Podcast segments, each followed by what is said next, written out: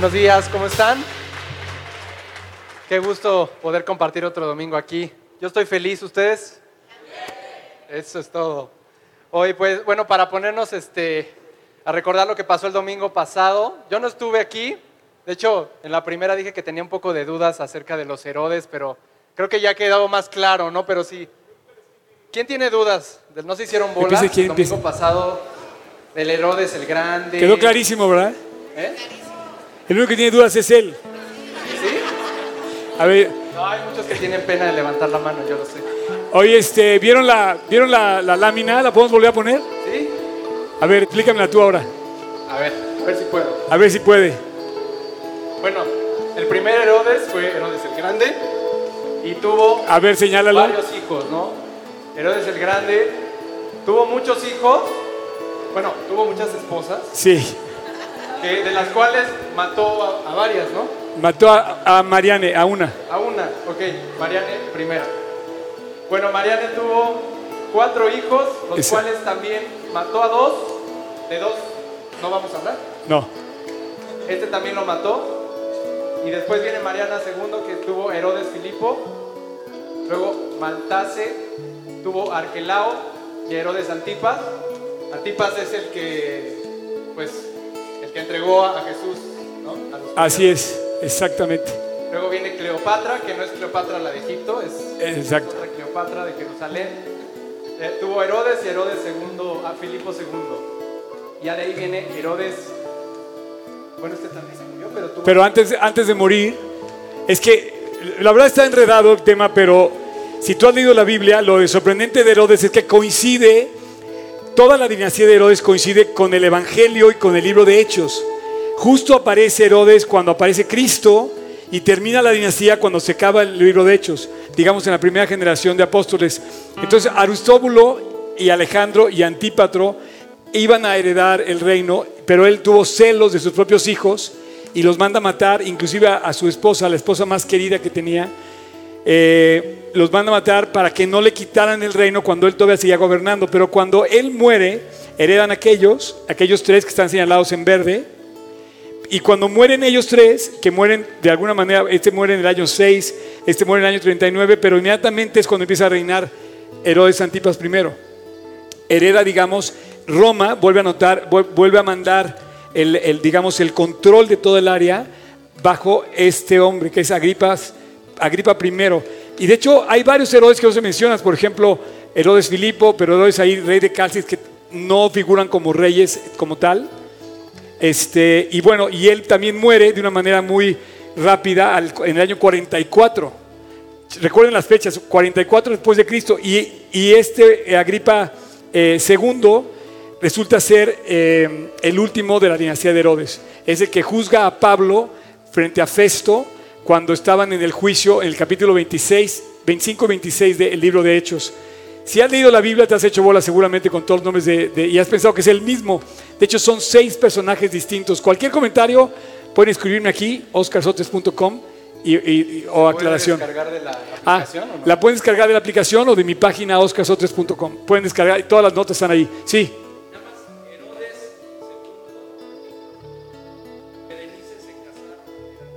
Eran hermanos. De hecho, ellos dos, ellos dos estaban en el juicio con Pablo. Y la Biblia lo dice, que entró, que entró Antipas, lo- perdón, Agripa, y Pablo le, testi- le pone una testificada a este cuate tremenda y dice, casi, casi me persuades a ser cristiano, es el que dice, ¿te acuerdas? Yo voy a tratar de hacer lo mismo, quiero persuadirlos a todos a ser cristianos.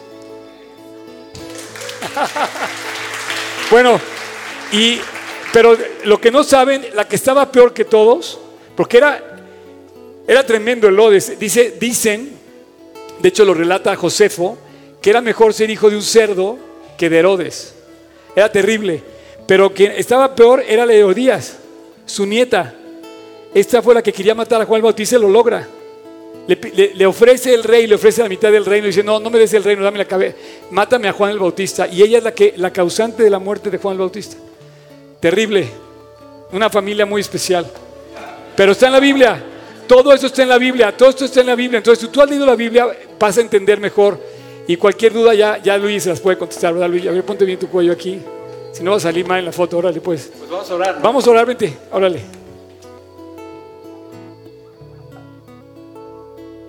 Padre, muchas gracias por esta mañana, Señor. Gracias, Dios, por, por traernos con bien. Gracias, Dios, porque hoy vas a hablar a nuestro corazón, Señor. Te pedimos por esas personas que están aquí por primera vez, Dios. Te pido que, que tú abras sus oídos, Dios, su entendimiento. Y Padre, bueno, dale la gracia a Oscar, Señor. Tú guíalo, Padre. Gracias por el mensaje que tienes el día de hoy para nosotros. Y Padre, permítenos disfrutarlo, Dios. Permítenos alabarte, Dios, con todo nuestro corazón, Señor. Gracias por el grupo de alabanza. Bendícelos a cada uno de ellos, Dios. Gracias por corazones. Y Padre, pues no hay nada que nos llene más que, que tu palabra, Dios, que tu presencia, Señor, y permítenos estar con nuestros ojos puestos en la eternidad. Gracias en el nombre de Jesús. Bienvenidos. Diles que tomen nota. Ah, si tomen nota, si pueden graben, va a estar increíble. Y recuerden que los asientos naranjas son para los bebitos, entonces para que si se ponen a Ah, llorar, sí. puedan sacarlos fácilmente. Esto, sí, esto es muy importante. Si se fijan, todas estas si- sillas naranjas es para la juventud de este lugar. Saluden, por favor. No, no es cierto. Si en algún momento los chiquitos que se, es más fácil que lloren o algo, es la, es la primera forma para que se sientan más cómodos y poderlos mover hacia afuera, ¿no? Bienvenidos todos, vamos a empezar, vamos a cantar esta canción. Pónganse de pie. Gracias, Luigi. Un aplauso para Luigi, para todo el grupo de alabanza. Gracias.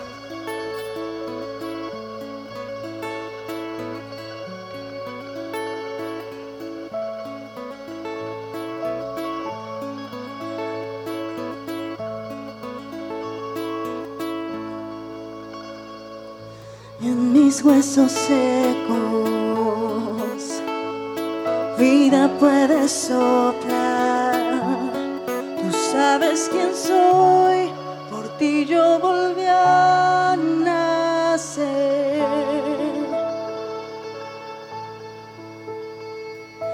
Calmas la tormenta. Das paz a mi interior. Doy como soy, despierta mi corazón por ti. Oh, oh Cristo. Oh, oh Cristo. Oh, oh Cristo, vives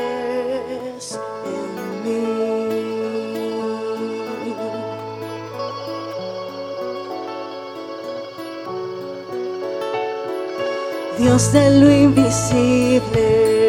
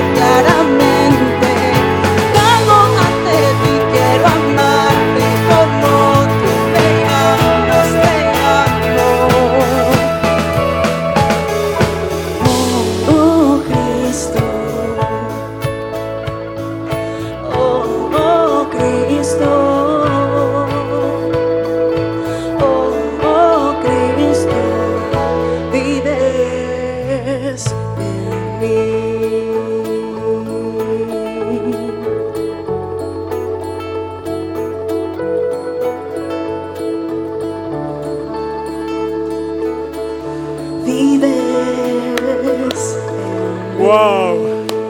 Gracias a Dios. Gracias, gracias. Give me five. Give me five, champ. Give me five. ¿Ya estás listo? Pato. ¿Ya vieron a Rubén sin barba? Oigan, ¿no, no les interesa una, guitarra eléctrica? Andan vendiendo aquí una guitarra eléctrica por si alguien quiere. ¿Es esa? Ok, lástima que no estamos transmitiendo en internet porque si no nos hubieran visto. Bueno, hoy no, hoy, hoy una falla con la compañía telefónica. Este, no hay internet, así es que los felicito que estén aquí. La verdad vamos a, vamos a tener un, un día increíble. Yo estoy muy emocionado por todo este tema que hemos estado viendo. Como les decía de Herodes, eh, es, es complicado porque Herodes aparece y parecía que es la misma persona, pero no es la misma persona a lo largo de lo que tú, lo que tú vas leyendo en el Evangelio y también en el relato del libro de Hechos. Así es que, eh, pues vamos a, vamos a empezar. Antes de empezar, quisiera nada más pedirles a todos los que van a ir al campamento que se pongan de pie, por favor, porque me da mucha emoción siempre esta semana. Se pueden poner de pie, eso es todo, champion. Uh, ¿Acá hay algo más? ¿Nadie más? Allá están de pie también dos, dos, cuatro, seis, ocho, diez, doce, catorce, dieciséis, dieciocho y yo veinte. Los demás se lo van a perder. ¿Pero ya están listos? Mañana 5 de la mañana, ¿eh? Si no los deja el camión, no es cierto. Bienvenidos, ¿eh? Algunos vienen de Cancún, otros de Guadalajara, eh, vienen de Francia. ¿Quién más viene? ¿De dónde más vienen? Colima. Exacto, exacto. Pues bienvenidos. Miren. ¿Eu? Ah, California, sí. Eh, quiero, quiero tomar con ustedes eh, este tema de, de Israel que viene al caso después de que hicimos este viaje con un grupo de personas de aquí, que tuve el privilegio de presidir, ir a Israel hace un mes, más o menos estábamos por allá. Israel es una ciudad, eh, perdón, Israel es un país es, es fuera de serie, no es, no es un país normal. Te quiero, te quiero pedir, a mí me gustaría también, creo que amo México, no quiero decir que estoy demeritando de ninguna manera el amor que le tengo a esta patria y la oración que hago diario por México, por mi país, esta es nuestra casa. Pero sí tengo que, como estudioso de la Biblia, y tú también como espectador, o seas judío o seas gentil, gentil es todo lo que no es judío, así somos nosotros gentiles, pero eh, Israel es un lugar fuera de serie. Fuera de serie es una nación muy particular que está, como los veíamos en las sesiones anteriores, está en el centro del planeta, prácticamente es el centro del planeta, literal, gráficamente así está. Y bueno, pues eh, quiero yo enfatizar esto, por ejemplo, miren, un dato curioso de Israel. Israel se recicla el 80% del agua que ellos tienen. O sea, ellos tienen, una, tienen una percepción de la, nación muy especial. Eh, por ejemplo, es un lugar muy pequeño, pero es un, es un lugar con pocos recursos el 60% de su, de su territorio es desierto. Y no nada más, déjenme pedir que baje un poquito el volumen. O nos invitan a cantar a todos. es que hay muchos niños, la verdad. Eso está padre, ¿eh? No, no, no, sigue, sigue, sigue, pensamos que nos invitan a todos. perdón, perdón. Este, eh, bueno, perdón. Eh, ah, te decía, a pesar de que son el 60% del territorio es desierto, es el único país en el mundo que cada año en el mundo siembran más árboles. Hay más árboles que el año anterior. Esto es algo digno de, mencionarse, ¿no? Es, por ejemplo, Israel es un lugar en la tecnología excepcional. Eh, tiene que ver, por ejemplo, los startups, después del Silicon Valley en California, es el segundo lugar donde hay más compañías que inventan, que crean, que descubren la tecnología. Eh, y, por ejemplo, ellos, ellos, son los que hacen el, diseño del Messenger, del WhatsApp, es israelí, el Waze, el eh, Snapchat es israelí, eh, el control, por ejemplo, de los aviones que no van tripulados. Ellos inventaron la tecnología para navegar un avión sin tripulantes. Obviamente tienen satélites, han inventado el riego por goteo, eh, el chip, perdón, la cámara de endoscopía, que es una cápsula que recorre todo tu, o sea, tus venas, eh, todo este sistema médico. Eh, y, por ejemplo, las vacas de Israel tienen el premio número uno de producción de leche, 11.500 litros las vacas israelíes al año. Eh, tiene, por ejemplo, eh, el, último, los datos que yo te traje aquí, en el último día de San Valentín, Ellos mandaron a Europa 60 millones de flores. Increíble.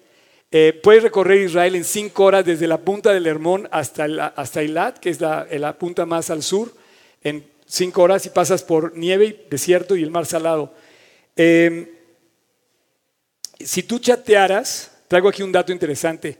Esto es increíble. Si tú chatearas hoy, por ejemplo, imagínate que Juan el Bautista tiene un, tiene un messenger y tiene su teléfono, y tú hablas hebreo y le quieres mandar un mensaje en hebreo hoy, en el, en el primer siglo te hubieran entendido el mensaje.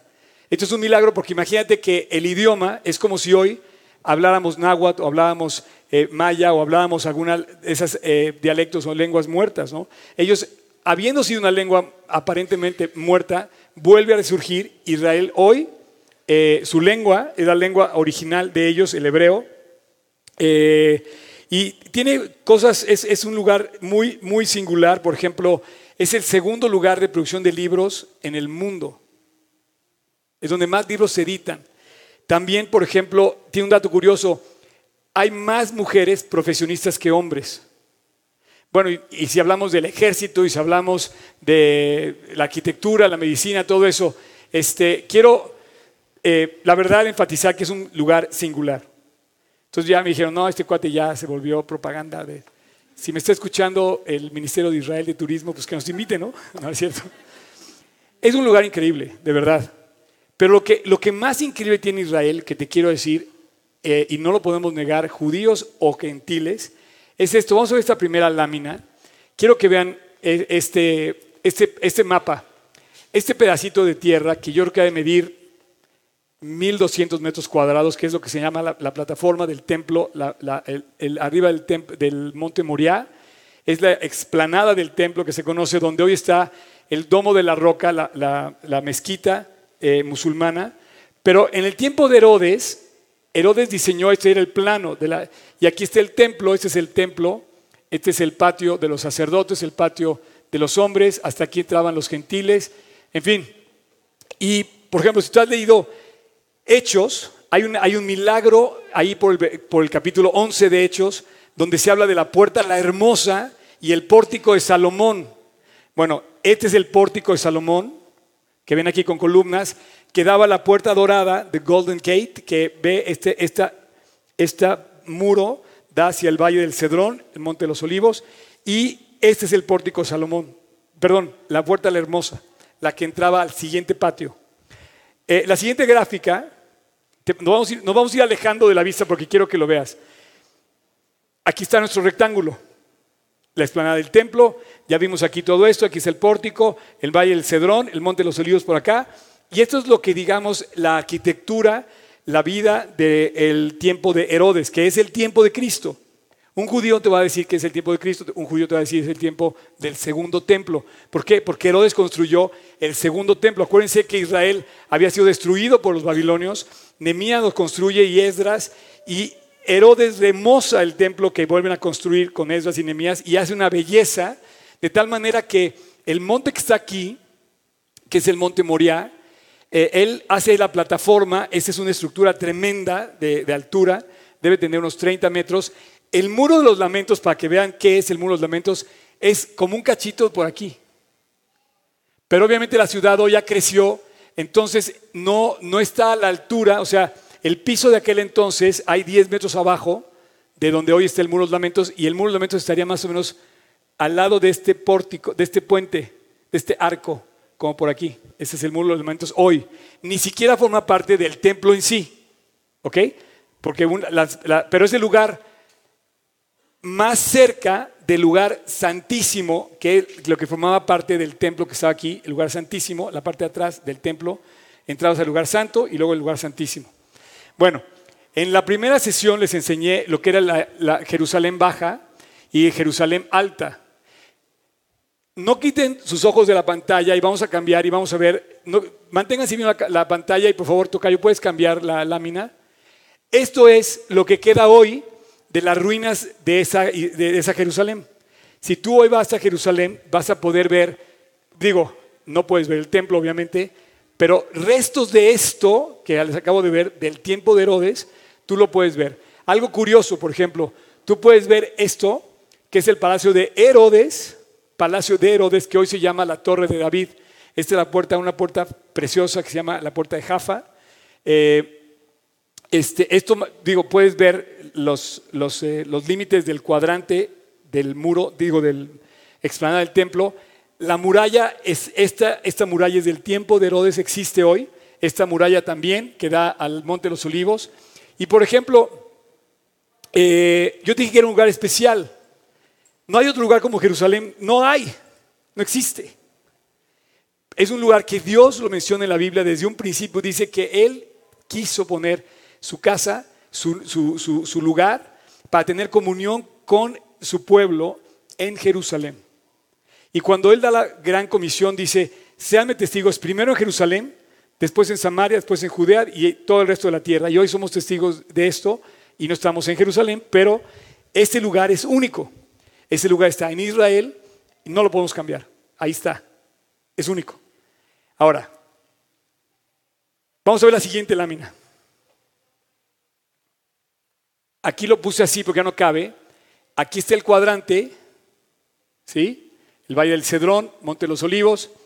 Por ejemplo, si, usted, tú has leído Nemías o viniste aquí aquella vez cuando hicimos el estudio de Nemías, Nemías reconstruye la muralla de Jerusalén en una época donde no existía todo esto, y esta es la muralla de Nehemías, esta, esta como lengua de aquí.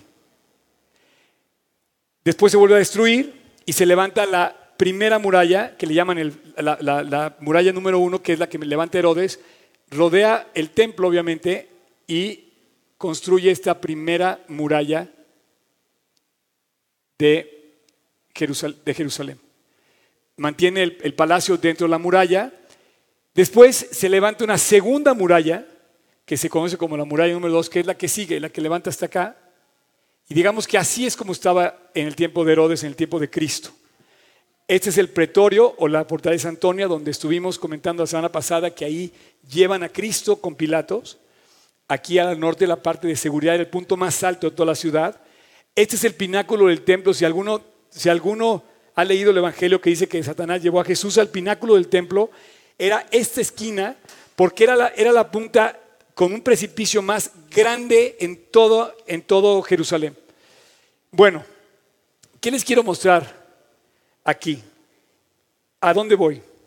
Esto no lo podemos negar, es único. Tú a lo mejor puedes ir a, no sé, a una playa y vas a ver muchas playas con arena, unas de un color y se repite del mismo color en otro lugar el agua más o menos, pero no, aquí en Jerusalén no hay más que ese lugar. Pero dentro de ese lugar yo quisiera que nos fuéramos a un pequeño sitio que parece irrelevante, de donde yo creo y estoy convencido que la vida completamente cambió. Hoy vamos a resolver algo que yo nunca había hablado y creo que nadie, yo hasta ahorita, después de mis 38 años de, ser creyente, había oído específicamente, a ver, les voy a preguntar, ¿Ustedes saben por qué se menciona que Cristo cambió la historia en antes y después de Cristo? O sea, ¿cuál es, ¿qué fue lo que sucedió? ¿Qué fue, el, ¿Qué fue el hecho de que haya sucedido algo? ¿Qué fue lo que pasó para que haya podido cambiar la historia? En el Renacimiento pasa algo parecido. En el 1400, cuando había casi el 90% eh, de, analfabetismo en el mundo, el Renacimiento trajo la ciencia trajo las artes y se empieza a divulgar la cultura y ahí se rompe y cambia la historia. El cambio que hubo en el Renacimiento es muy fuerte, se llama el Renacimiento y, renace. No te puedo hablar más, desconozco a, a fondo el tema, pero es evidente que cambia la historia. Y hay una época que se llama el Renacimiento. Pero no cambió la historia. En Jerusalén en Israel, hace dos mil años, la historia cambió. En un rincón del imperio romano, el imperio romano, déjame decirte, tenía una extensión que lo hacía su imperio más, pues, el imperio más grande de la época. Y además tenía una población aproximadamente de 140 millones de habitantes, el imperio romano en el tiempo de Cristo. O sea, involucraba Turquía, toda Europa, el norte de África, eh, no sé hasta dónde exactamente llegaba en África, llevaba a Medio Oriente. Entonces, todo, toda esta inmensidad de territorio, 140 millones de habitantes, vivían bajo una cultura que era la cultura griega. Así, todo, un- una idolatría, había dioses por todos lados, había un culto idólatra a muchas deidades. Tú sabes esto, o sea, así, así se vivía y había un culto a todo, todo le daban culto. De hecho, cuando Pablo llega a Corintios, en, en Grecia, le dice, ¿qué Dios nuevo predicas tú? Y Pablo dice, no, no, no, este es el Dios, como cantabas ahorita, el Dios que adoramos, el Dios todopoderoso que hizo todo. En Roma se predicaba, digo, perdón, en el Imperio Romano había una cultura idólatra, pagana, totalmente, inmoral, había una inmoralidad galopante en Roma. En Roma no había derechos, no existían los derechos más que para los nobles. Los nobles de esos 140 millones, solamente el 10%. Nobles, gobernantes o sacerdotes. Entonces, si tú te enfermabas y eras esclavo, porque además existía la esclavitud, estaba legalmente en Roma, eh, eh, la, la- la- la esclavitud era legal, tú podías tener esclavos. Entonces, la verdad, era una sociedad muy injusta. Al grado que inclusive eh, el, dato, el dato, digamos, legal de esto que eh, un amigo mío me estaba comentando, se llama el Corpus Juris Civilis, que es la compilación de todos los textos de la ley de Roma. No se menciona en ningún momento dentro de estas leyes romanas el tema, por ejemplo, de compasión, de la seguridad social, de compartir la medicina. No existían los hospitales. ¿Sabes que los primeros hospitales los hicieron los creyentes? Yes. Hasta que aparece la cristiandad, empezó a circular, a dominar la compasión. Todo el mundo quería tener un amo cristiano. Un esclavo quería que su amo fuera cristiano porque este chavo cuidaba de sus esclavos. Entonces, ese, ese cambio fue tan grande que todo el mundo empezó a cambiar. En este pequeño lugar, pues voy a poner la última, Tocayo. En este sitio y en este punto pasó algo que cambió la historia para siempre. Déjame decirte que en aquel entonces no había Biblia. O sea, tú hoy ves la Biblia y nosotros tenemos una generación donde perfectamente podemos leer la Biblia. ¿Cómo predicaban los primeros cristianos? El mensaje que los primeros cristianos dieron fue lo que escucharon de los demás. Entre ellos las enseñanzas de Cristo, fueron tomando nota, Juan, Lucas, Mateo, Marcos, y fueron haciendo, se, fueron, se fueron haciendo el Nuevo Testamento, ya tenían, ya tenían el canon del Antiguo Testamento, se fue compilando el Nuevo, después empezaron a escribir las cartas de del Nuevo Testamento y termina de compilarse. Pero antes de que se escribieran, en el momento empezó la predicación del Evangelio.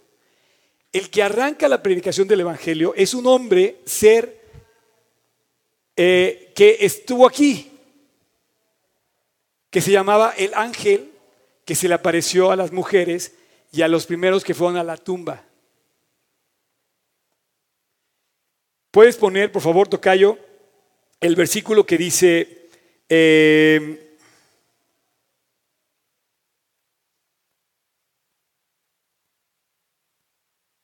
el versículo que dice, Marcos 16, mas él les dijo, no os asustéis. ¿Quién era este hombre? Era el ángel. Fíjense, en ese lugar, en ese lugar que te digo, vuelvo, a- poner otra vez, por favor, Tocayo. Jerusalén, lugar único, aquí, el Calvario. Es más, a enseñar el Calvario. ¿Quieren ver el Calvario? Esa foto fue tomada hace 100 años y les quiero explicar algo muy padre. Este es el Calvario. Se pueden dar cuenta de la proporción de la colina. Esto fue tomado hace 100 años, esta foto. Pasaba una calle horizontalmente y una calle vertical. ¿Puedes volver a poner el mapa, Tocayo? Si han estado ustedes en Jerusalén, esta es la puerta de Damasco. Esta. El camino que llegaba a, Damasco y el camino que atraviesa así, el que iba a, a Jericó, es, el- es la foto.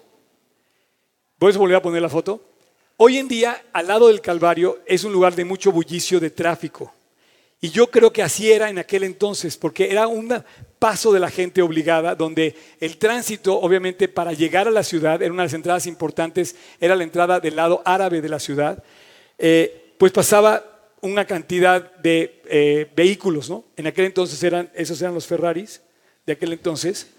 Este, hoy, aquí hay una calle con muchísimo tráfico. La primera vez que yo fui a Jerusalén, que yo fui al Calvario, yo estaba derritiéndome de la emoción y decía, ¿por qué tienen aquí una parada de camiones al lado? ¿Me entiendes? Yo decía, no puedo entenderlo, pero creo que era muy real. En aquel entonces era muy real el mismo concepto. Era al lado del camino donde tenía que exhibirse el que estaba condenado a muerte. Crucificarlo y que la gente lo viera. ¿Y dónde mejor que al lado del camino? Entonces, si vuelves a poner otra vez la, eh, figura anterior, Tocayo, eh, esta es una de las entradas principales. De hecho, aquí entrabas al centro de, Jerusalén, que se llama el Cardo romano. Y aquí, digamos, saliendo. ¿Por qué estaba saliendo de la muralla? ¿Por qué te digo de la muralla? Porque un muerto no se podía enterrar dentro de las murallas de Jerusalén. El único que está enterrado era el, hoy es el rey David. Tú puedes visitar la tumba del rey David y está en la parte alta. Es más, mira, dice aquí, eh, está, está como por aquí. De hecho, está ahí, aquí mismo. Y aquí, si ves, no, sé si lo alcanza a ver, pero dice el aposento alto. Jesús aquí tomó la última cena. Y de aquí eh, bajó por por el, valle de Cedrón al huerto que se maní, que está por acá. Eh, y ahí mismo se fueron a esconder los discípulos después de la muerte de Cristo, al aposento alto. ¿Sabes qué era en aquel entonces? Era como un patio de, perdón la referencia, pero como de gallinas. Estaban muertos de miedo. Acababan de matar a Cristo. Pedro se fue a esconder, Pedro lo negó. Quiero que captes esto porque a, eso voy. Si tú te das cuenta que en el día de la muerte de Cristo, el día del drama, el desenlace de esa crucifixión terrible, los discípulos varones se sentían que iban a ser los siguientes en ser crucificados. Tenían sobre ellos el peso de haber sido nombrados sus discípulos. Entonces todos pensaban que los iban a atrapar inmediatamente después del día de reposo, que era el que seguía después de la muerte de, de la crucifixión. Y se fueron a esconder al aposento alto. Curioso que regresaron al mismo lugar donde era un lugar como más protegido, era un lugar noble de la, de la ciudad alta de Jerusalén, y se escondieron. Dice que, dice por ejemplo que en el aposento alto, eh, ellos, ellos eh, digamos, se fueron a esconder y literal el, pasaje menciona que estaban muertos de miedo. Eh, dice así.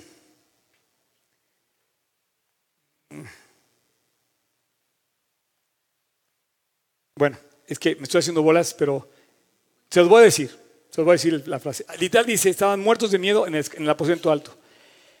Ese, ese, día, ese día que, Jesús, digamos, eh, muere, lo toman, José de Animatea y Nicodemo, lo bajan de la cruz. Dice que Nicodemo llevaba aproximadamente 75, eh, em, dan una medida de especias, lo envuelven esas especias, le ponen el manto y lo meten en una tumba. Es a la que yo voy. En este lugar está esa tumba. Voy a enseñarles ahorita la, la foto de la tumba. ¿Puedes poner la primera imagen de la primera foto?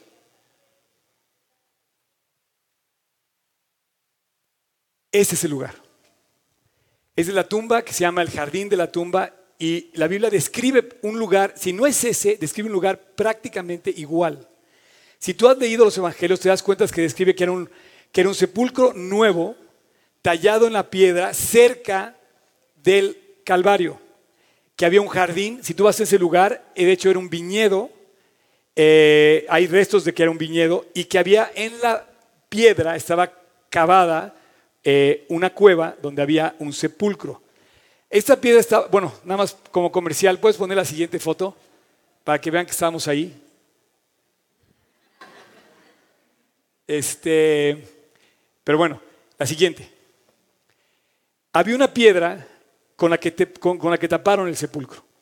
El Evangelio dice que la, que la puerta, no sabemos de qué tamaño era, pero dice que se, se agachaban para entrar. Esa piedra debe medir esta altura y todos los evangelios coinciden que las mujeres iban hablando de quién iba a moverles la piedra, porque no iban a poder con la piedra. Todos coinciden que había una piedra y todos coinciden que estaba removida la piedra cuando, cuando las mujeres llegaron al día siguiente, el día de reposo. Entrando a la tumba, el Evangelio dice que el ángel estaba sentado a la derecha, entrando a la derecha. Miren lo que pasa dentro de la tumba. Entrabas, aquí la puerta hoy es un poquito más alta, pero era más abajo, digamos, y entrando veías esto. Eran como tres bancas talladas, como simbolizaban como tres bancas talladas en la misma piedra de la montaña. Y dice el ángel que está, bueno, dice el relato que el ángel estaba sentado al lado derecho.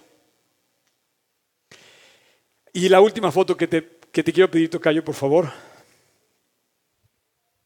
Entonces, ahí ya no puedes entrar, o sea, eh, está cerrado, pero tú te puedes parar de este lado, tomar la foto. Había tres bancas así. ¿A qué voy? ¿Puedo volver a poner el versículo que estamos poniendo? El versículo en Marcos. Dice,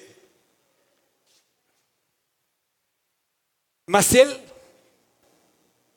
les dijo, no os asustéis. O sea, era obvio que todos tenían el terror del momento. O sea, no, no, no, no puedo yo transmitirles el, el- el, eh, el drama que se estaba viviendo en ese momento. Era, era la última noticia, era, corría por todos lados que había habido una cosa tremenda, habían crucificado a Jesucristo, los discípulos estaban muertos de miedo, las mujeres van al sepulcro y se encuentran con este hombre. Hay una variación de los evangelios, dice que eran uno o dos, o sea, hay, se menciona siempre uno o más, como María. María protagoniza a las mujeres, todas las mujeres que hay en los cuatro evangelios, el relato habla de que María era como la protagonista. En unos casos se menciona solamente a ella y en otros evangelios se menciona a dos o más mujeres que fueron a la tumba. Pero aquí la voz del ángel le dice, no te asustes. Y yo quisiera que esto retumbara en nuestro corazón. Yo estoy seguro que en el fondo algo de este temor nos aqueja siempre. A mí, todavía a estas alturas, eh, me da de repente temor las circunstancias por las que estoy pasando. Y de hecho quiero aclararte algo, si tú me ves reír a mí, no es porque no tenga problemas. La gente dice, no, es que cuate es pura fiesta, se ríe todo el tiempo. No, no, no, es porque los problemas no me tienen a mí. Mis problemas tiene Jesús en sus manos. Yo puedo sonreír porque sé que quien carga mi vida se llama Jesucristo. Pero yo sí estoy asustado. Me asusta, por ejemplo, ver las condiciones en las que estamos viviendo como país. Me asusta, por ejemplo, ver la cantidad de basura que tiramos y nosotros mismos estamos recogiendo la consecuencia de nuestra misma falta de exhibismo. Me asusta, por ejemplo, la barbaridad que sucede en, nuestra, vida. Esta- esta semana hablé con tres personas que habían sido asaltadas y una que había sido secuestrada. Personalmente, les pude hablar de Cristo. Me asusta todo eso. Me asusta que de repente me digan tengo cáncer. Me asusta que de repente me, me sorprenda algo que rebase mi, mi capacidad. Entonces cuando el ángel les da, fíjate bien, empieza a sonar, empieza a sonar, empieza a salir el mensaje del Evangelio. No había Biblia, no existía la Biblia. Si tú hoy vas a la Biblia puedes referir toda la, doctrina cristiana, la profecía, la historia, las enseñanzas ahí. Pero en ese momento estaba sucediendo algo impresionante. Entonces lo primero que dice el ángel, calma. Les voy a dar la mejor noticia de todas. Buscáis a Jesús, el que fue crucificado, y da el banderazo de salida de la evangelización del mundo. Ha resucitado. No está aquí. Mirad el lugar donde le han puesto. Miren, vengo súper emocionado porque yo he podido estar en ese lugar y me conmueve muchísimo. Al final dice, mirad, tú te vas a encontrar en la Biblia, te vas a encontrar siempre la invitación de Dios a que veas lo que va a hacer en ti. O sea, cuando uno cree, no es una fe ciega a lo loco o una fe ciega ridícula. No, es una fe inteligente, certera de lo que crees. Cuando tú dices que eres un creyente, realmente estás diciendo algo que cambió tu vida en lo que crees y puedes inclusive dar tu vida por eso. Todos esos creyentes dieron su vida. ¿Qué fue lo que pasó que, que los hizo salir del aposento alto y empezar a predicar el Evangelio? La noche de la resurrección estaban escondidos. Dos semanas después, explícame cómo estaban por todo Jerusalén testificando a Jesús. ¿Sabes por qué? Porque empezaron a decir, está vivo. Es como si ahorita te llegara un chat y brincaras aquí, me acabo de sacar la lotería, 50 millones de dólares. Te pones a bueno, espero, te pondrías a pegar de gringos y nos, compartes un poco, no sé, no te lo quedes solito, no sé. Pero bueno, imagínate, pero esto es mucho más grande la noticia. O sea, tú imagínate que de repente te llega, un, WhatsApp que te digan, resucitó, está vivo. ¿Cómo? ¿No está muerto? El drama, no, está vivo, nos lo dijo, va, va, va a vivir. Y esto sucedió en Jerusalén, en un lugar y anunciado por un ángel que solamente está ahí. Ahora, dice, mirad dónde le pusieron, nada más para terminar la idea. Cuando tú le crees a Dios, siempre te invita a que vengas a ver lo que vas a hacer. Yo cuando me acerqué a Cristo, yo empecé a ver la vida de las personas que me hablaban de Cristo, decía, este cuate se ríe y se ve que sí es feliz. Yo no tengo esa sonrisa. Yo decía, hoy esta chava tiene la misma cara del otro cuate, pero no son hermanos, ni se conocen. Este cuate, me acuerdo que era una chava gringa. Decía, tiene la misma paz que le vi al otro. ¿Cómo fue? Cuando tú te conviertes, Dios no te dice que tú creas en una fe ciega. Te dice, mira, ven, conóceme y te lo voy a demostrar. Tengo 38 años, 38, no un día, no dos, no dos años, no 10 años, no 20 años, no 30 años, viendo lo mucho que hace Jesús. Me dice, ven y vas a ver. El problema es que no vas con Dios. Ese es nuestro problema. Te dice, ven, no, yo puedo solo.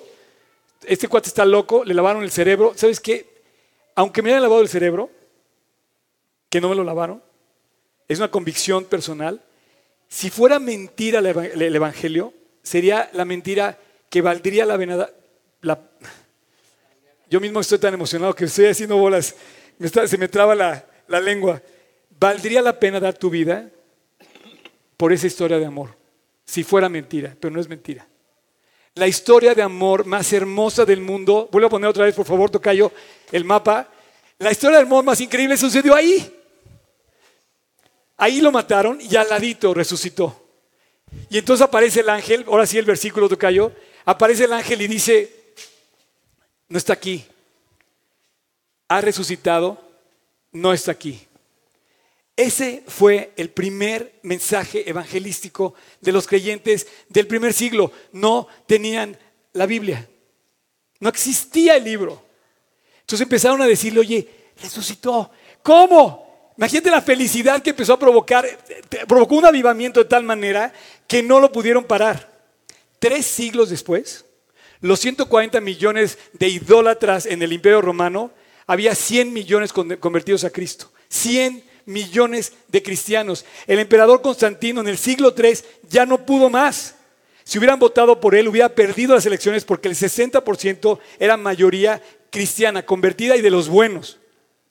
Esos cristianos estaban en serio.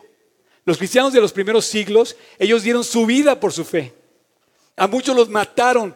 Tú imagínate qué tan fuerte fue el cambio que daban su vida por Cristo. Ahora, contestando la pregunta, ¿Por qué cambió la historia? Bueno, es muy sencillo. No había compasión, no había amor por el prójimo, la esclavitud seguía eh, vigente y una sociedad de repente empieza a cambiar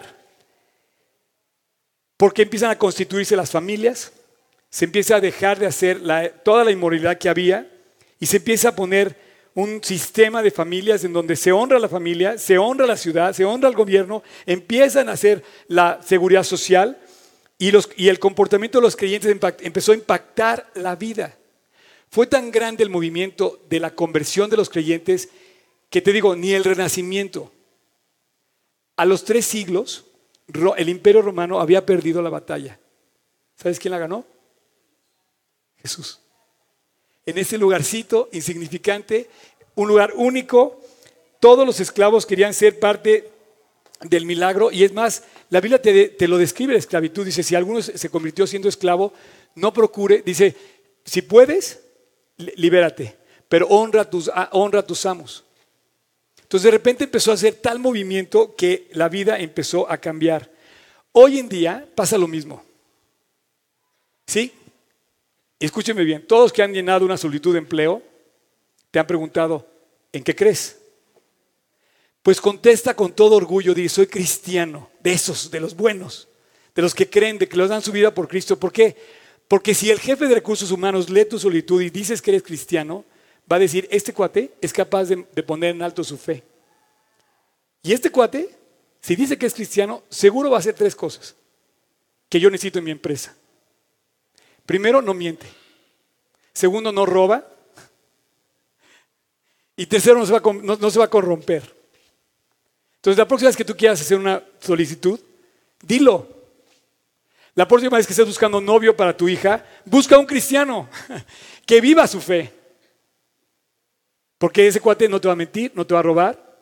Y otra cosa, tampoco va a llegar tarde. Para los que llegaron tarde,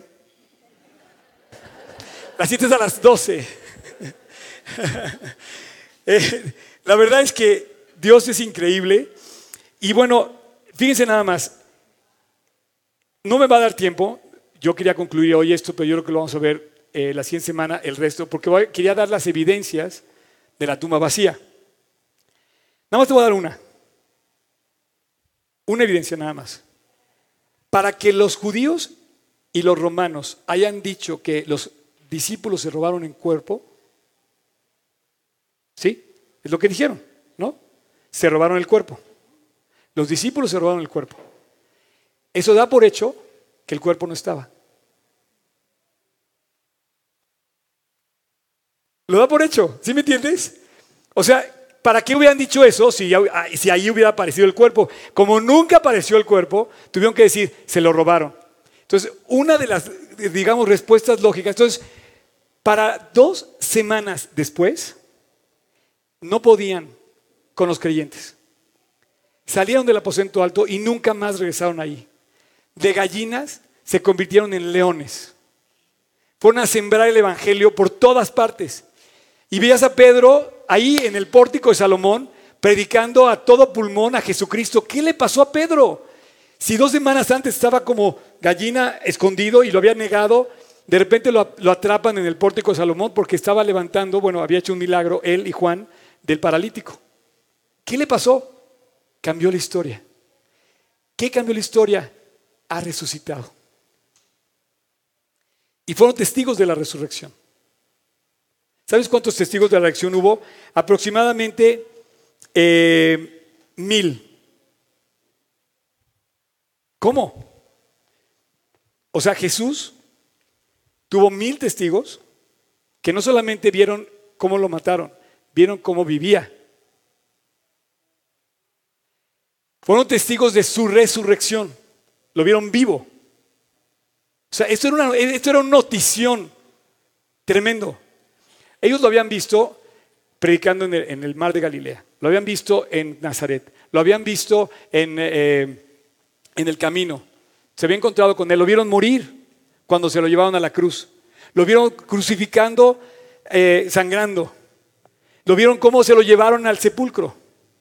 Pero al tercer día lo vieron vivo. 50 años después, Pablo escribe esto.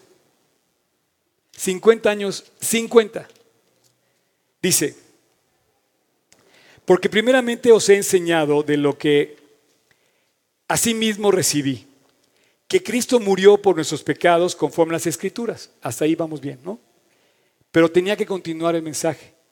Dice, conforme a las escrituras, y fue sepultado, hasta ahí vamos bien, y resucitó. O sea, ese Cachito, esas tres palabras cambiaron el mundo. Si no hubiera resucitado, no hubiera pasado nada, no hubiera habido iglesia, no hubiera nacido nada, no hubiera habido ningún cambio.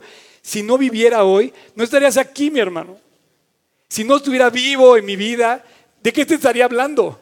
Es más, en este mismo pasaje dice, si no existiera, seríamos los más dignos de, si no hubiera resultado, seríamos los más dignos de conmiseración. Ahora, quiero nada más hacer una aclaración. ¿Me está siguiendo, Tocayo? Ponle 1 Corintios 15, y pone el versículo 4. Dice, y fue sepultado y resucitó. Y pone al tercer día conforme a las escrituras. Tú y yo hemos oído eso muchas veces, que resucitó al tercer día según las escrituras. Bueno, eso estaba profetizado, eso estaba escrito, pero eso no estaba en el canon judío.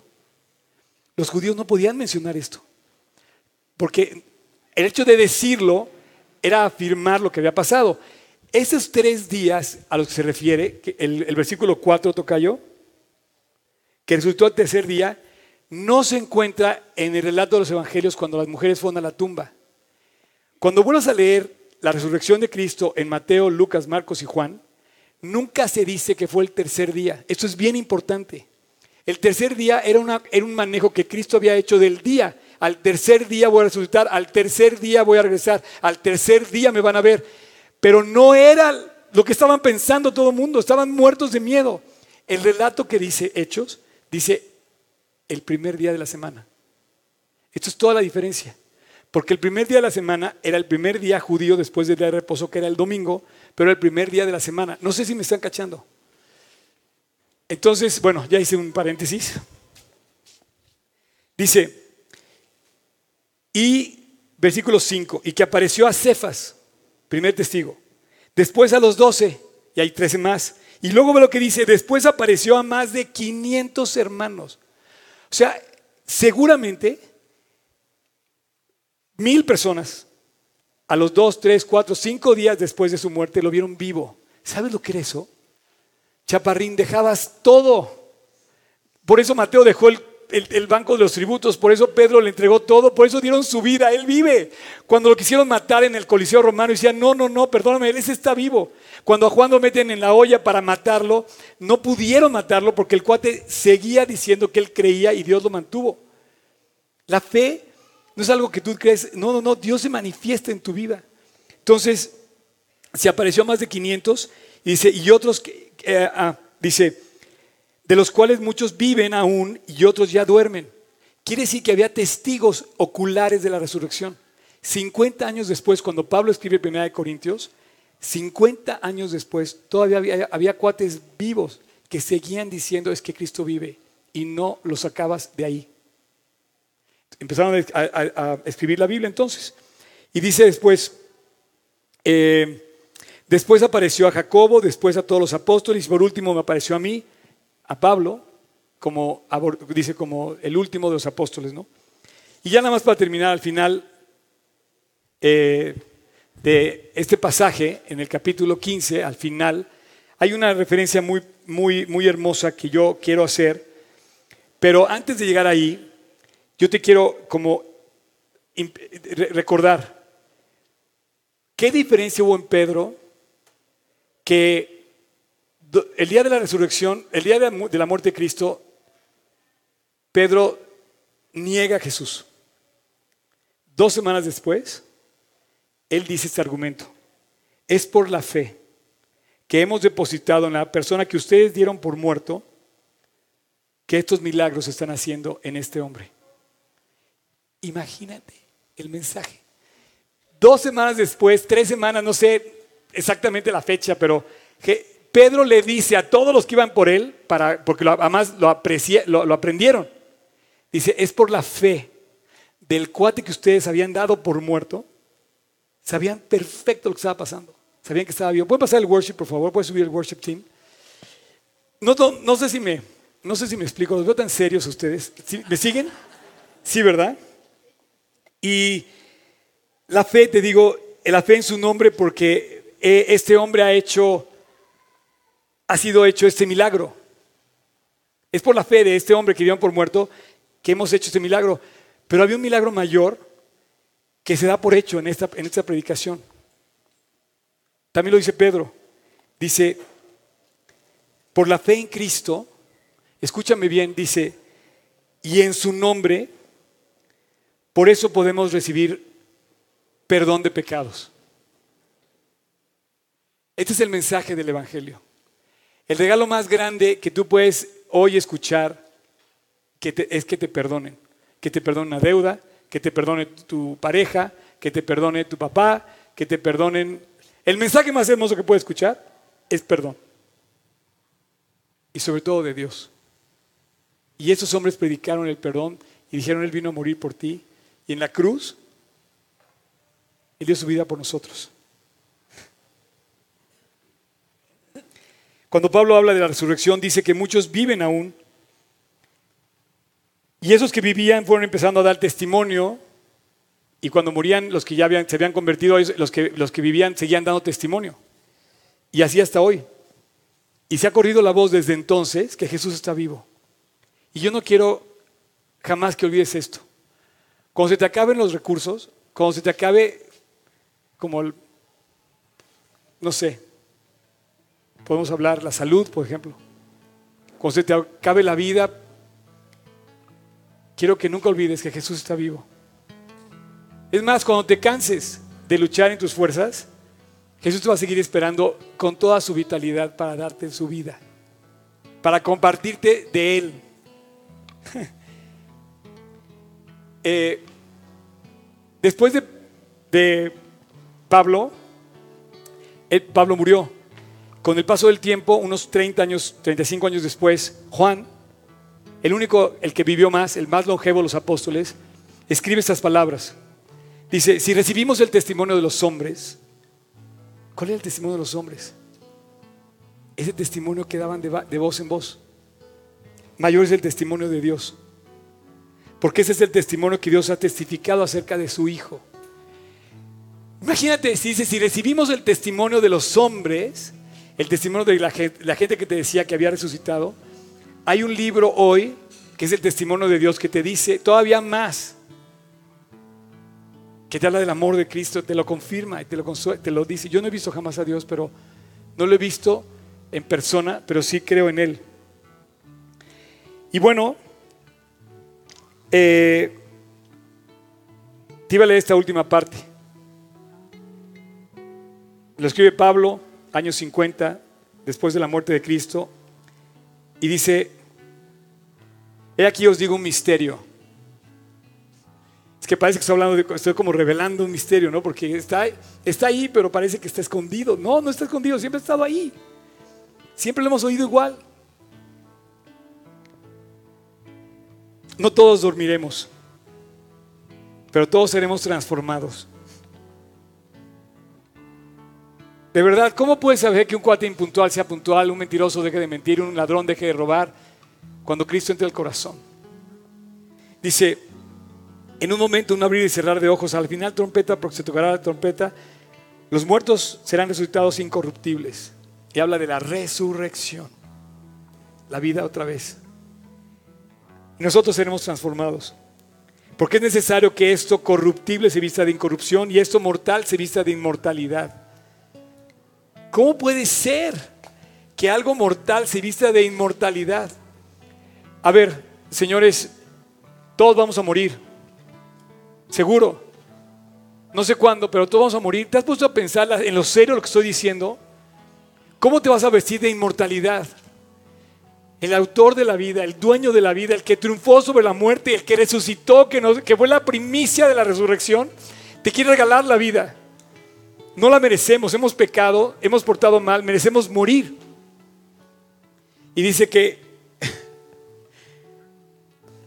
cuando esto corruptible se viste en corrupción y esto mortal se viste de inmortalidad, entonces se cumplirá la palabra escrita. Se olvide la muerte en victoria. ¿Dónde está muerte tu aguijón? ¿Dónde, oh sepulcro, tu victoria? Sepulcro. De todas las tumbas del mundo, solo hay una que está en Israel, que quedó vacía. Y esa tumba grita que Él vive. No vayas a buscar en ningún lugar de este mundo a Jesús. No hay que arrodillarse ante ninguna imagen. No hay que arrodillarse, hay que entrar en un templo. No hay que ir hacia algún lugar. No, no, no. Él no está ahí. Ni siquiera yendo a Jerusalén lo vas a ver. Lo vas a ver cuando entre a tu corazón. Cuando le pidas perdón y te reconcilies con Él. Quiero aclararte que Jesús no vino ni por soldados, ni por esclavos, ni por religiosos. Vino por amigos. Él quiere ser tu amigo. Él quiere ser tu salvador, mi salvador. Jesús no es ni mi amo, aunque sí, aunque sí lo es, ni mi eh, capitán, aunque sí lo es, porque le entregué el dominio de mi vida, ¿verdad? Se lo doy. Pero Él no vino a decirme, te obligo a que creas en mí. Te ordeno que creas en mí. Te pago si crees en mí. No. Él vino porque quiere que tú seas su amigo. Y dice, cuando esto corruptible se viste en corrupción y esto mortal se viste de inmortalidad, entonces se cumplirá la promesa donde sepulcro está tu victoria. ¿Sabes? De todos los sepulcros del mundo, ese lugar en Jerusalén grita que Jesús ganó la batalla. No sé qué batalla estés luchando tú ahorita, seguro estás luchando una, que es la de tu propio egoísmo. Porque qué duros somos para acercarnos a Dios. Te voy que te pongas de pie y voy a terminar con una oración. Y quiero invitarte de una manera muy eh, directa hay personas que la verdad conozco y hay personas que no conozco. Pero Dios sí. Dios sabe tu corazón. Y ahí en tu corazón tú sabes si vive o no vive Jesús ahí mismo. Entonces yo quiero pedirte que si tú no estás seguro de que tengas a Cristo en tu corazón, este es el momento de pedírselo. ¿Por qué, dice el ángel, por qué os asustáis. Buscas a Jesús el resucitado, el, perdón, el, el crucificado ha resucitado. Y hoy, un muerto vivo que soy yo, te lo está repitiendo igual que el ángel. Y te dice, ven, para que veas. Si no vas con Jesús, no lo vas a ver. Tienes que ir a este lugar, tienes que ir a ese lugar simbólico que está en tu corazón, en donde tiene que caber este Dios, no como muerto, sino como vivo. Cierra tus ojos, inclina tu rostro, y ahí como está, yo voy a hacer una oración. Yo te quiero pedir que sin temor, con toda la confianza de esa mano extendida que extendió en la cruz por ti Jesús, abraces de Cristo que quiere ser tu amigo, que quiere dar su vida por ti porque te ama, te quiere perdonar, te quiere limpiar, te quiere restaurar. Pero tú y tu pecado y mi pecado nos han separado de Él. Hace 38 años yo le pedí perdón a Dios. Hoy es tu momento. Si tú quieres, con toda tu voluntad, te quieres abrazar de Cristo y pedirle que entre a tu corazón, ahí en silencio, repite conmigo esta oración. Jesús, hoy te invito a mi corazón. Quiero enamorarme de ti y quiero entregarme a ti. Pero hoy te quiero pedir perdón de todas las cosas que yo he hecho mal, inclusive de las que no recuerdo. Ven a mi corazón, Jesús. Entra a mi vida. Límpiame. Perdóname. Hoy acepto lo que hiciste en la cruz y te recibo en mi corazón como mi salvador personal. Y te entrego mi vida para que tú la, guíes y la gobiernes. Voluntariamente, Dios, aquí está mi vida entra a mi corazón. A partir de hoy, quiero ser tu hijo, quiero ser un cristiano que te siga, que dé testimonio que estás vivo. Manifiéstate en mi vida, cambia mi vida, transfórmala, porque te lo pido en el nombre de Cristo Jesús. Amén. Esta canción que van a cantar ahorita mis amigos acá, pásale, pásale adelante, champion. Quiero que pongan mucha atención, se la pedí especialmente para este día. Quiero que escuches la letra de esta canción.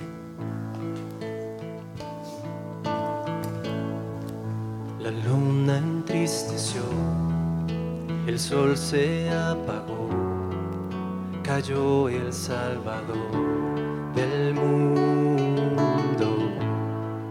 Su cuerpo en la cruz, su sangre derramó el peso del pecado sobre él.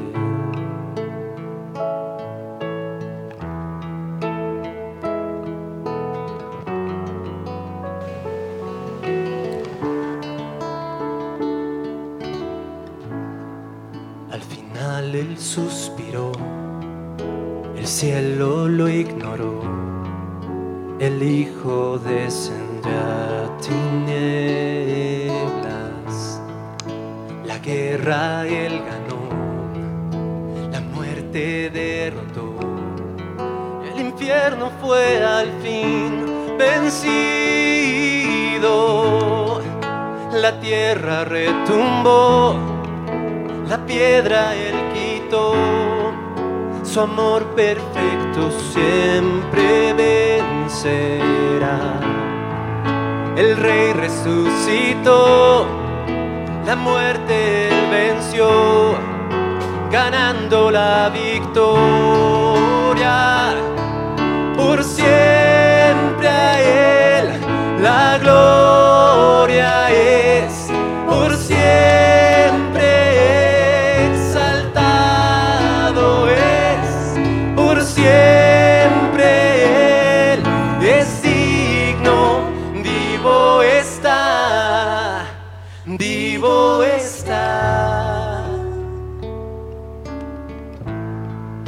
La tierra retumbó, la piedra él quitó, su amor perfecto siempre vencerá. Quiero decirte algo.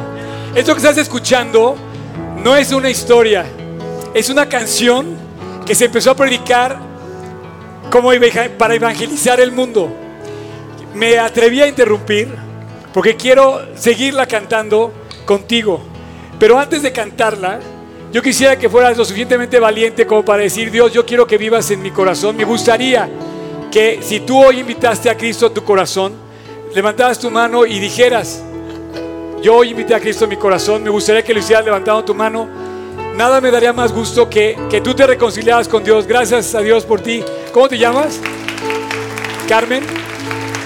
¿Dónde está Cristo, Carmen? ¿Dónde está Cristo? Ahí vive. No está muerto, no está crucificado, Él vive y vive en el corazón que lo recibe. ¿Alguien más que ha invitado a Cristo? Gracias a Dios. ¿Cómo te llamas? Lourdes. Dulce. Dios, Dios sabe perfecto cómo te llamas.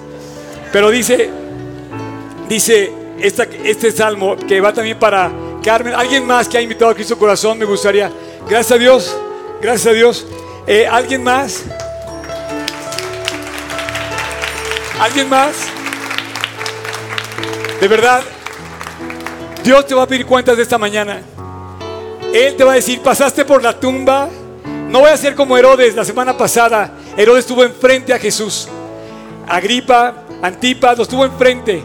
Lo condenaron a morir. Se sintieron que ellos eran los inocentes. Siempre juzgamos al revés. Condenamos a Dios de todo lo que nos pasa cuando el que condena somos nosotros. Me gustaría que si alguien más invitó a Cristo, levantara su mano y me lo hiciera saber. ¿No? Pues no te quedes con duda. Gracias a Dios, champion. Eso, bien. Conste que te ganaron las chicas, ¿eh? Te voy, a, te voy a dar un versículo, dice, a todos que levantaron la mano les vamos a regalar una Biblia ahorita, Luigi es el encargado de cerrar aquí ahorita, pero quiero que no olviden esto, por favor, quiero que me escuches bien, por favor, dice, no temas, porque yo estoy contigo, no desmayes porque yo soy tu Dios que te esfuerza, siempre te ayudaré, Siempre te sustentaré con la diestra de mi justicia. ¿Sabes por qué puede decir eso? Porque Él vive, porque no está muerto. Entonces me gustaría que cantáramos otra vez esta canción, pero antes de llegar al principio, me ayudes a predicar. Vente, ven. La canción dice nada más, cantemos aleluya. ¿Sí, verdad? Cantamos aleluya. ¿Y luego qué dice? El rey resucitó. El rey resucitó. ¿La cantamos? ¿Y luego la cantas otra vez completa? A ver, ¿Desde cantemos? sí. Sin miedo, champ, aquí mirando no pasa nada. Yo te voy a ayudar. Va. Cantemos aleluya, cantemos aleluya, cantemos aleluya, el rey resucitó. Cantemos aleluya, cantemos aleluya, cantemos aleluya, el rey resucitó.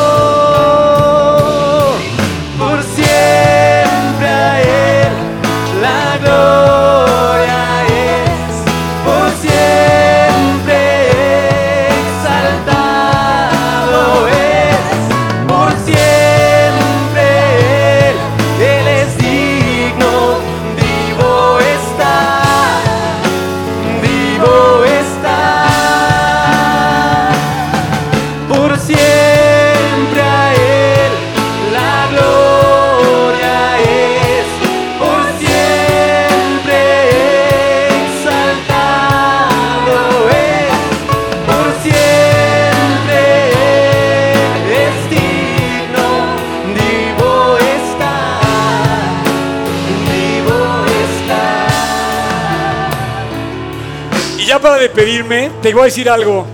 Allá todos que levantaron la mano y los que ya la habían levantado y como yo, hay una multitud de personas que van a cantar esto en el cielo. Un día vamos a cantar lo mismo. No sé exactamente, seguramente mejor que ahorita, aunque esos chavos lo hacen muy bien. Pero te quiero dar una buena noticia a Carmen, a Dulce, a la señora y allá atrás. Cristo va a empezar a cambiar tu vida. Y entonces así como cambió la historia, va a haber un antes y un después. Y todas las cosas de atrás pasaron, porque todas las va a hacer nuevas Jesús. Dios los bendiga. Gracias.